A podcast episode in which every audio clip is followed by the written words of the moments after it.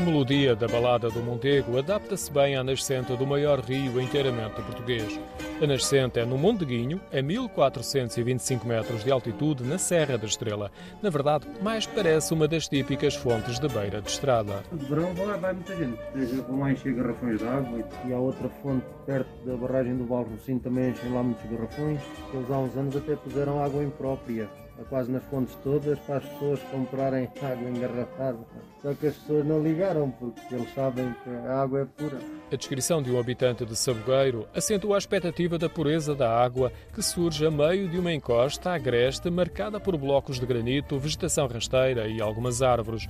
A água cai depois num pequeno lago e deixa de se ver. Somos tentados a atravessar a estrada e a espreitar para a outra margem para descobrir o início do caudal do rio, mas não vemos nada.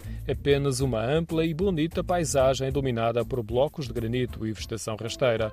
O Mondego só o vamos descobrir mais à frente e com um percurso errante. Nos primeiros 50 km desce 750 metros de altitude em direção a noroeste, como se contornasse a serra. Mas depois, entre o Conselho da Guarda e de Celurico da Beira, muda de ideias, faz uma curva e desce para atravessar a região centro.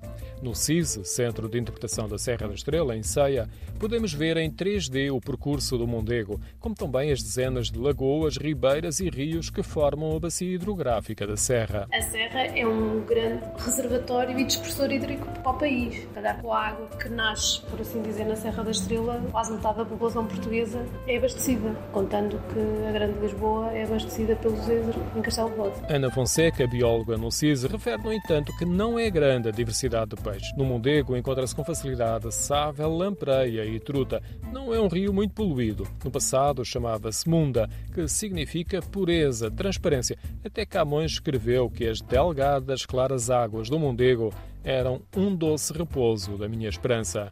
Mais da metade do percurso do Mondego é aberto, com margens largas até Penacova. Depois da livraria do Mondego, corre encaixado até Coimbra, onde ganhou a fama de basófias, mas por várias vezes inundou a zona baixa da cidade e a planície de Arrozais.